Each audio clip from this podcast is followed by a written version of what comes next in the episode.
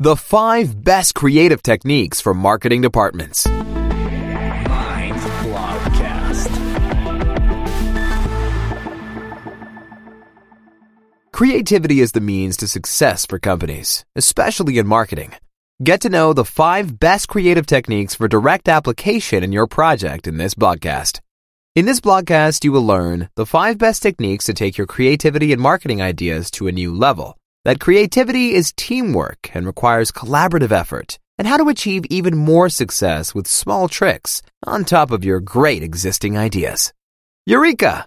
Give me a moment before you overflow with ideas. This blogcast is about identifying great ideas, ideas that attract people's attention and stay put in their minds. But with all the short stories on Facebook and Instagram, the blogs and videos on YouTube, the abundance of strategies and techniques, and the possibilities on many other platforms like LinkedIn or Xing, the ability to really stand out seems almost impossible. Don't feel overwhelmed by the multitude of advertisements and bold slogans. With the flood of information and consumers' short attention spans, people long for real, meaningful content that lures them out of the redundancy of their daily routines. But in order to develop meaningful, touching, and sustainable concepts, we first need the right idea. The good news? You don't have to be naturally creative to develop this idea. The principle here is creativity can be learned through the right techniques. However, solid preparation and a pinch of flexibility are a must. This means leaving familiar concepts and thought patterns behind, including your preconceived limitations of your company. Because creativity has a proven payoff. 76% of all participants of a study conducted by Adobe stated that creativity yields better employees. The aim of this blogcast is to correct the latter indicator upwards. The preliminary work. What are the principles of good marketing? One of the most renowned marketing authors is undoubtedly Brian Tracy. His work, The Four Principles of Marketing, embodies quintessential marketing in a particularly vivid way. These four principles of marketing are specialization, differentiation, segmentation, and concentration. Marketing is about people and what they want. This is exactly where you should start developing a marketing concept and then look for creative ideas. Just ask yourself the following questions. In a nutshell, specialization. What is it about? Product, company, market, or person? Who or what is presented to the customer? What makes your target unique? Differentiation. Why and how is the product and company different and better than other products? Where is it in the market? Segmentation. Where exactly are the customers in the market who appreciate your differentiation and are therefore ready to buy? And concentration. Which ideas therefore concentrate on exactly these customers and address them in a targeted manner? Openness. Your way to out of the box thinking.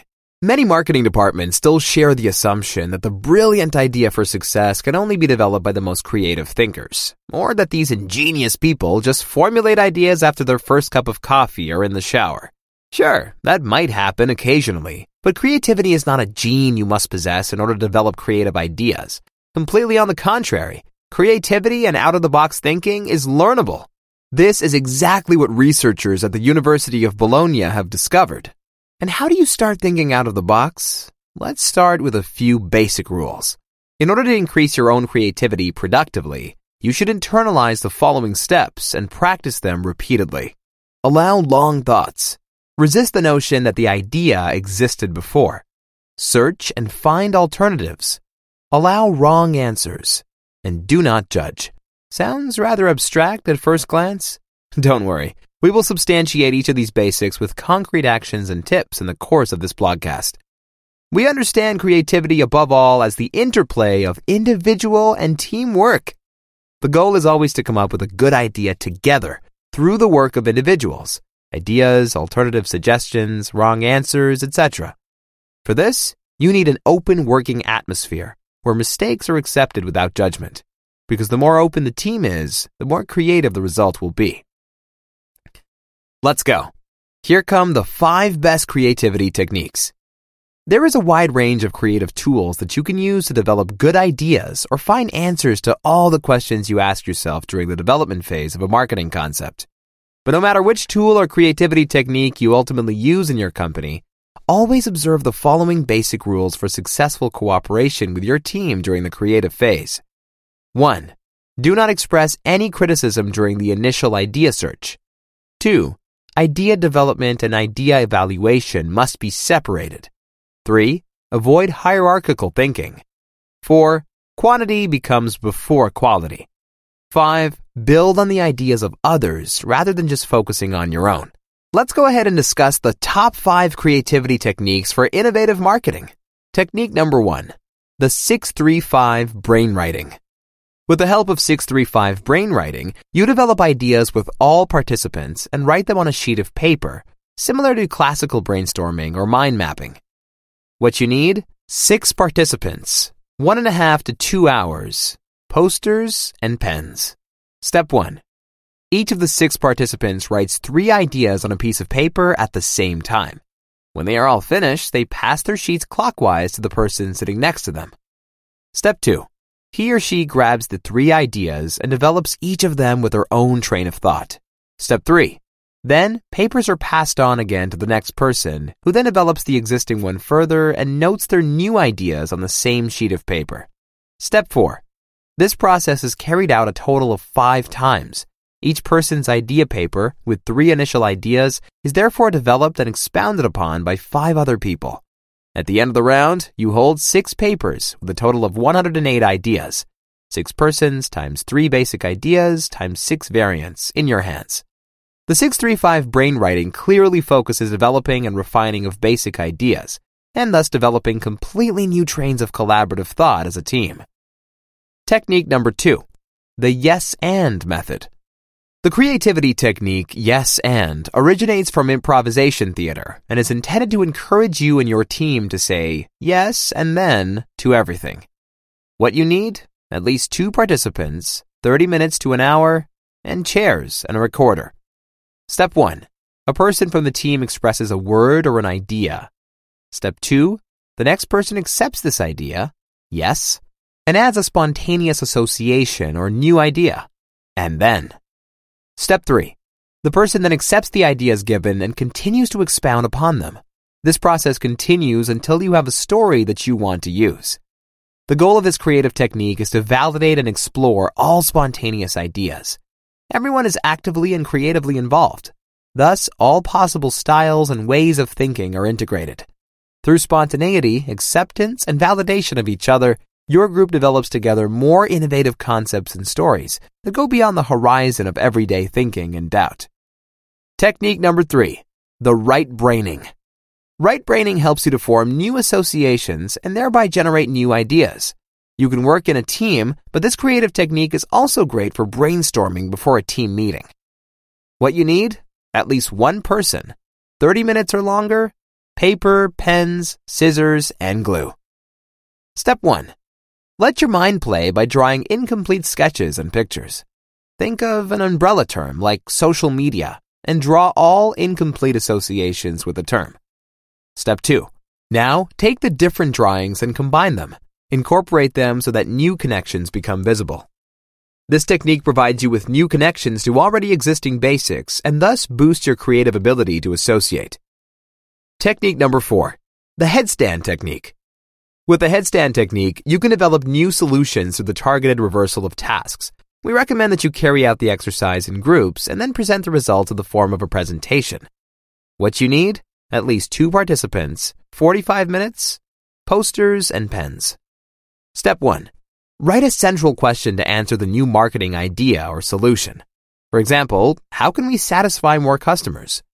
Step 2. Your counterpart turns the question upside down and asks the other way around. What can our customers do for us? It is best to write this question on a poster so that all the answers can be listed below. An answer to our example question would then be, you can tell us your wishes online at any time. Step 3. On the poster, all participants write down their solutions and ideas on how the answer can be put into practice. A solution in our example would sound like this. We connect our website with Instagram and develop stories with targeted surveys. Participants have the opportunity to win something small to increase positive interaction. Alternatively, the headstand method can even be used with a negative counterpart of a question. For example, how do we improve the packaging design of our yogurt? Becomes the negative variant. How would we make our design worse? Once an answer to the negative question has been identified, the answer is also reversed, providing a possible solution to the actual question at hand. This opposing perspective of a problem leads all participants to change their perspective and look at problems from a new angle. New and exciting impulses are created by answering the question, which can be used for innovative problem solutions. Technique number five, the six thinking hats method. The six thinking hats method is somewhat more complex than the previously presented methods and takes time. However, it helps to discuss well-founded ideas from different perspectives and to solve critical problems and conflicts. This creativity technique is comparable to a role play. What you need? Six participants, one to two hours, six hats and six colors white, red, black, yellow, green, blue, and pen and paper. Step 1. Assign the hats. Each hat or color stands for a basic setting that the hat wearer must adhere to during the entire process. By the way, this does not necessarily have to be hats. You can also use chairs that represent the respective color and role. The colors are the following White, the analyst. This person collects facts and forms an opinion free of emotions and prejudices. Red, the emotional. This person bases his argumentation on emotional points of view and clearly expresses his feelings. The emotions can exhaust the entire spectrum from positive to very negative. Black, the critic. This person criticizes and looks for weaknesses, mistakes, and risks. A real pessimist, but without the emotions of the emotional. Yellow, the optimist. The optimist is the exact opposite of the critic. Without many emotions, he sees the positive, the strengths and opportunities, accepts suggestions and ideas, and delivers pro arguments.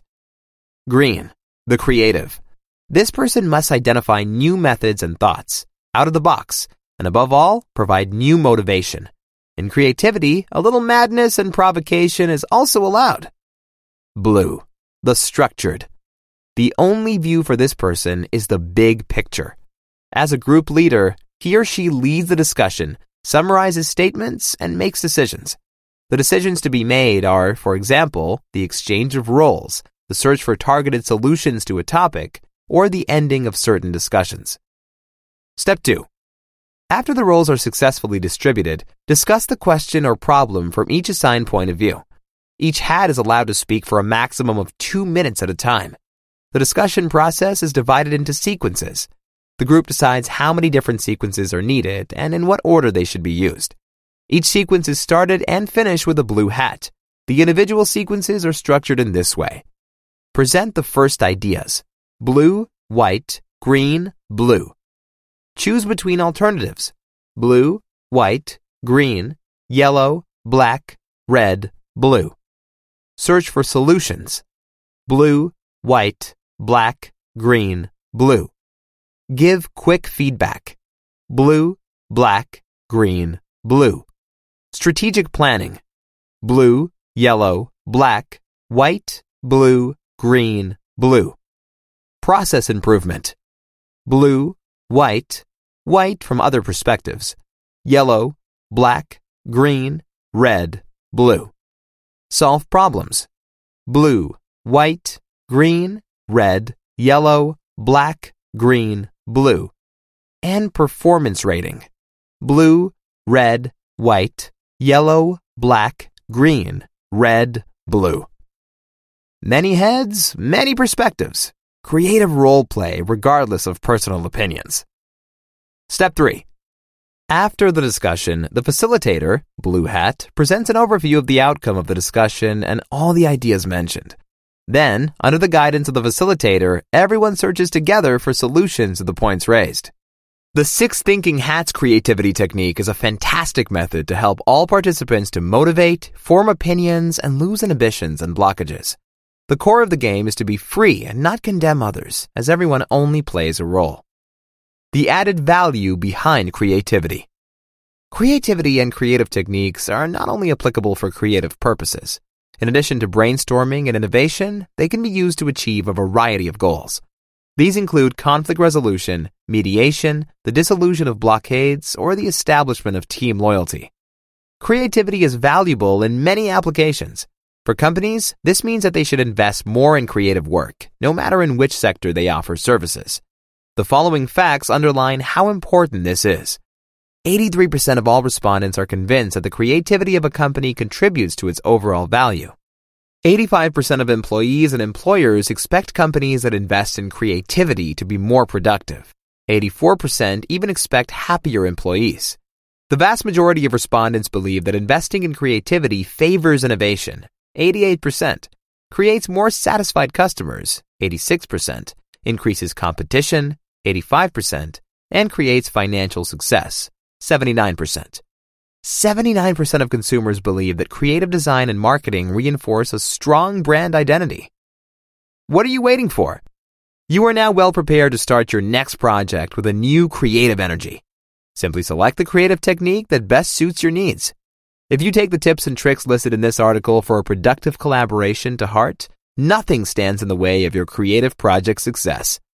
We at Mind are home to a large creative department and face the daily challenge of meeting difficult questions and customer wishes with exceptionally innovative ideas. We also use the creativity techniques mentioned in this blogcast and can therefore warmly recommend them to everyone. If you need creative support for your project, we look forward to talking to you.